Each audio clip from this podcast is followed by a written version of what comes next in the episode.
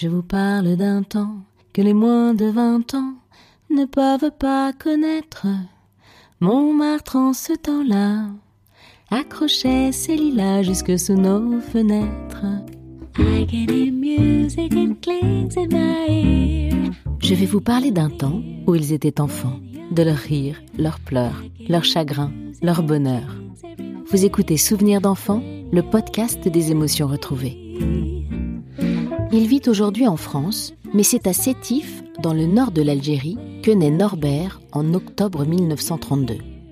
Norbert y vit avec ses parents et ses frères et sœurs. Une vie douce et paisible dont il garde des souvenirs émus malgré les difficultés, car être juif en Algérie dans les années 40 n'est pas tous les jours facile. Norbert a quitté l'Algérie pour la France à l'âge de 14 ans. Il est ce qu'on appelle un pied noir. Les, pieds noirs sont, c'est devenu par la suite, ça n'existait pas cette expression à ce moment-là. Ce sont les, les Français d'Algérie. L'histoire dit que ce mot viendrait peut-être euh, du fait que quand l'armée française est arrivée et que l'armée défilait, ils avaient des chaussures noires et des guêtres. Et on voyait donc ces chaussures noires et les, et les, les gens d'Algérie les ont appelés les pieds noirs. Est-ce que c'est vrai, pas vrai Je ne sais pas. Je sais pas.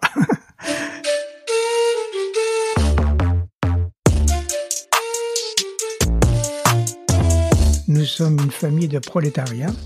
Notre nom de famille c'est Gage. Et ma mère, ma mère, mon père me racontait qu'avant euh, leur mariage, il y avait les Gage riches et les Gage pauvres. Et nous, nous faisions partie, enfin pas nous, mes parents faisaient partie des Gage pauvres. Ils habitaient au rez-de-chaussée.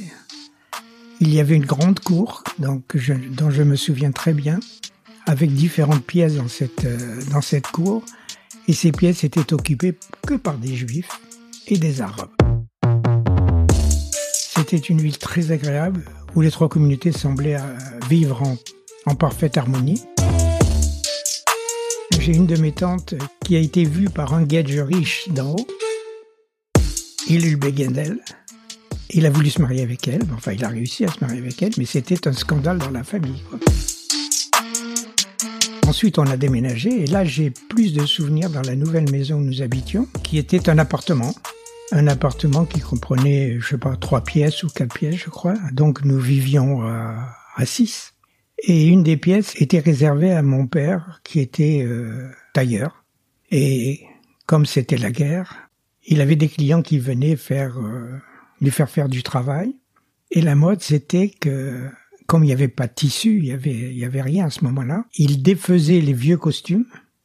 Le, le client lui apportait un vieux costume. Il le défaisait avec une lame gilette. Et j'ai appris à le faire, bien sûr, parce qu'il fallait aider mon père et ensuite il refaisait un costume neuf à partir d'un vieux costume.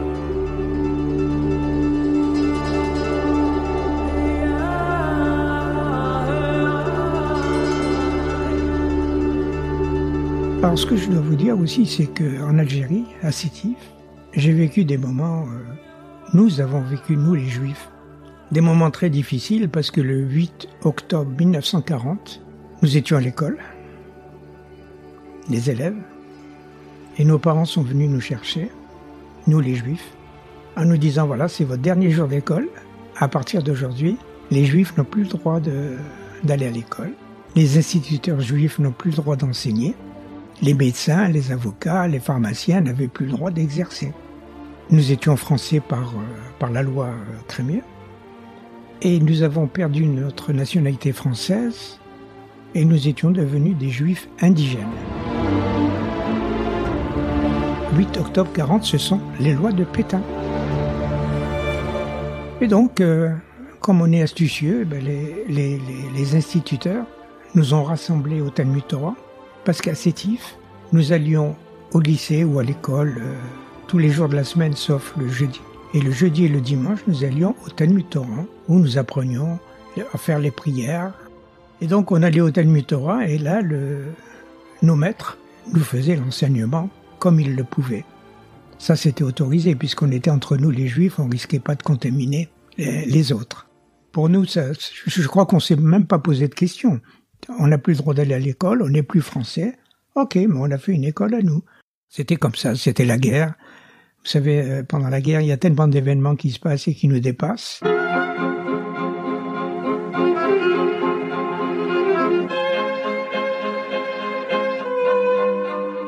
Et quand on était mauvais élève, les rabbins avaient une formule pédagogique pour nous remercier d'être mauvais élèves. Ils nous faisaient, enfin, moi je l'ai jamais eu, hein, mais ils faisaient aux, ceux qui étaient trop perturbés, qui étaient mauvais élèves, qui voulaient pas apprendre, un mot arabe qui s'appelle la termila. Alors ça veut dire, ils, ils avaient un bâton, il y avait une grande ficelle comme ça, ils vous demandaient d'enlever vos chaussures, ils coinçaient les pieds. Vous voyez, il y a le bâton, on le tourne, et la ficelle coince les deux pieds. Et les rabbins avaient un nerf de bœuf. Alors, un nerf de bœuf, c'est comme un bâton, mais qui est formé avec des nerfs de bœuf qui, ont été abattus. Et ça fait très mal parce que c'est très rigide, etc. Et l'élève qui, était trop dissipé, qui, qui embêtait la classe, etc., avait une punition devant tous les élèves. On donnait des coups de nerf de bœuf, le rabbin donnait des cours de nerf de bœuf. Et tout ça, c'était totalement accepté par tout le monde, par les parents, par... Euh,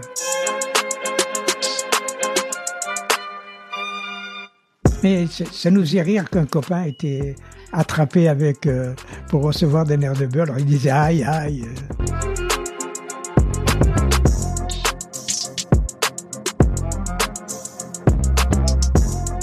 Notre Talmud Torah se passait dans les salles de la synagogue. À côté de la synagogue, il y avait un grand terrain que nous appelions le champ de manœuvre, dans lequel il n'y avait pas de manœuvre. Et très souvent, ah oui, parce qu'il faut que je vous dise que les juifs euh, enfants à ce moment-là, quand nous allions au Talmud Torah, nous portions tous des bérets, puisqu'il faut pas avoir la tête découverte. La kippa, ça n'existait pas à ce moment-là. Et les, jeunes arabes de notre âge avaient l'habitude de nous, courir après, de prendre le béret et de se sauver. Donc on avait un grand terrain de manœuvre, et sur ce terrain de manœuvre, il y avait un côté pour les juifs, un côté pour les arabes, et on faisait des, combats. Sétif, euh, il y avait beaucoup de neige, donc quand on se réunissait, on prenait la neige, on faisait des boules. Parfois, on mettait à l'intérieur de la boule, aussi bien les juifs que les arabes, un caillou. Ce qui fait que quand on les recevait, ça faisait du mal. Mais ça reste quand même un très bon souvenir.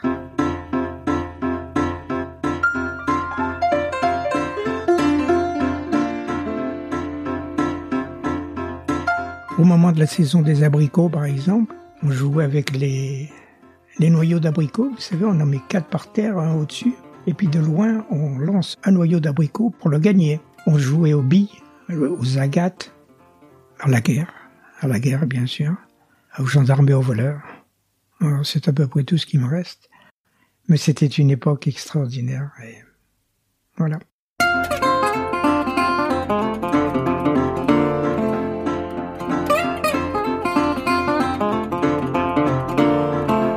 ai dit que Sétif était une ville où il y avait beaucoup de neige en hiver. Nous habitions au, troisième ou au deuxième étage, je me souviens plus. En face de chez nous, il y avait euh, un terrain vague, mais euh, avec des constructions.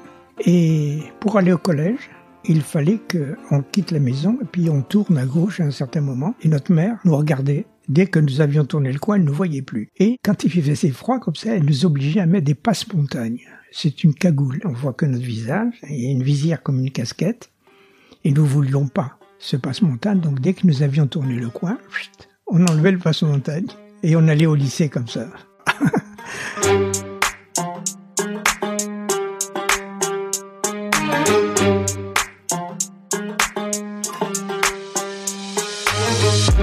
Mon père était, pendant ce temps-là, était appelé à, l'armée. De Sétif, il a servi euh, ici en France.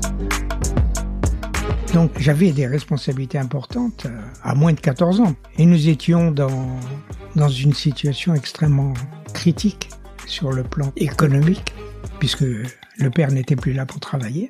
Nous étions trois enfants. Et à l'âge de, disons, 12-13 ans, j'ai eu la responsabilité, avec ma mère, de faire marcher la famille. Donc, euh, j'ai pas travaillé, non, bien sûr, mais j'avais une responsabilité très grande. Bah, il fallait que je trouve euh, ce qu'il fallait pour, euh, pour manger, pour se chauffer. Parce que pour se chauffer, on se chauffait avec des, des poêles à charbon, vous savez. Il y a un charbon qui s'appelle le coq. Je sais pas si vous connaissez. Le coq, c'est quelque chose qui ressemble à un œuf assez grand comme ça. Ça va vous paraître misérable ce que, je dis, mais, c'est vrai. Et entre autres, j'avais la possibilité d'aller dans le sous-sol. Et des fois, il y avait des morceaux de charbon qui, tombaient. Les, les gens ramassaient pas forcément parce qu'ils avaient des moyens. Et je ramassais ces morceaux de charbon ou de coque pour, euh, pour chauffer à la maison. Voilà, et puis j'allais voir ma grand-mère, ma tante, mon oncle, en disant, voilà, nous avons des difficultés, est-ce que vous pouvez nous aider? Puis nous aider, tout le monde nous aidait. Et, et c'est une époque qui, malgré tout, me paraît heureuse.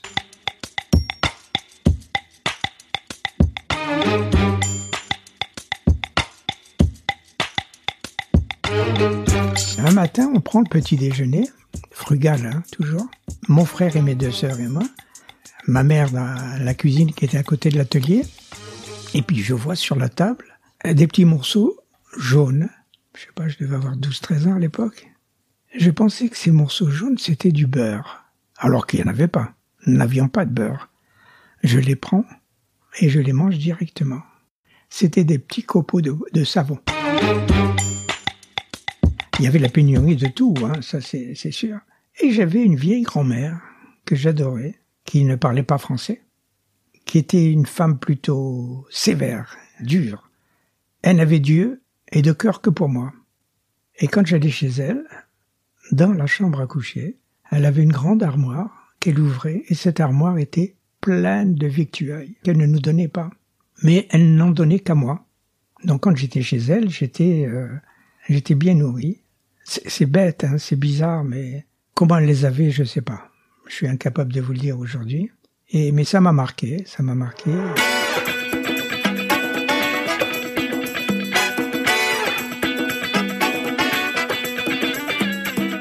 J'étais le, premier petit-fils. Hein. Donc moi j'étais gâté, si vous voulez, mais quand je dis gâté, c'était les chaussures, les vêtements, etc. Je me souviens que d'un cadeau, j'avais un oncle qui était responsable d'un magasin général et il m'a offert un jour une, une trottinette. Elle était rouge. Elle était belle, mais c'est une trottinette euh, que l'on fait avancer avec le pied, vous savez. C'est et moi, c'était quelque chose d'extraordinaire, mais non, on n'avait pas tout ça.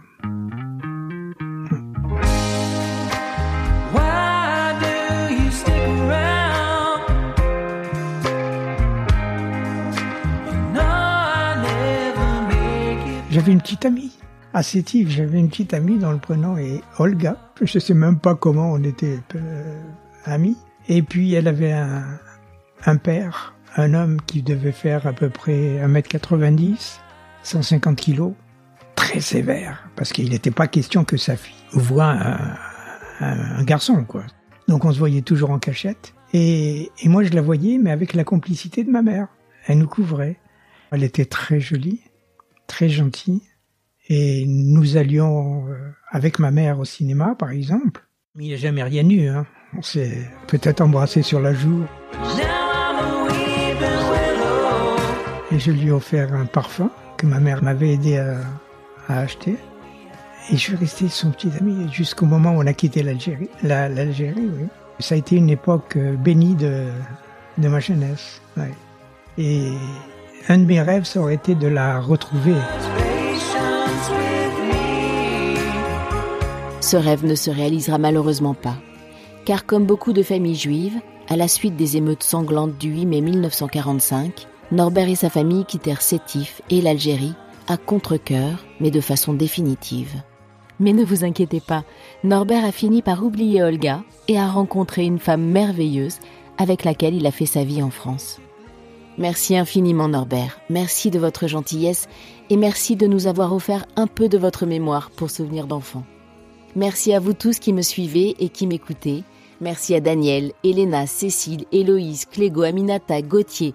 Et merci à tous les autres qui me soutenaient et m'encourageaient avec vos super messages. Du fond du cœur, merci. Je vous retrouve dans 15 jours, le mercredi 19 janvier, avec un autre témoignage du passé. D'ici là, je vous souhaite à tous une belle semaine et une merveilleuse année pleine de beaux projets et de rêves. Allez, salut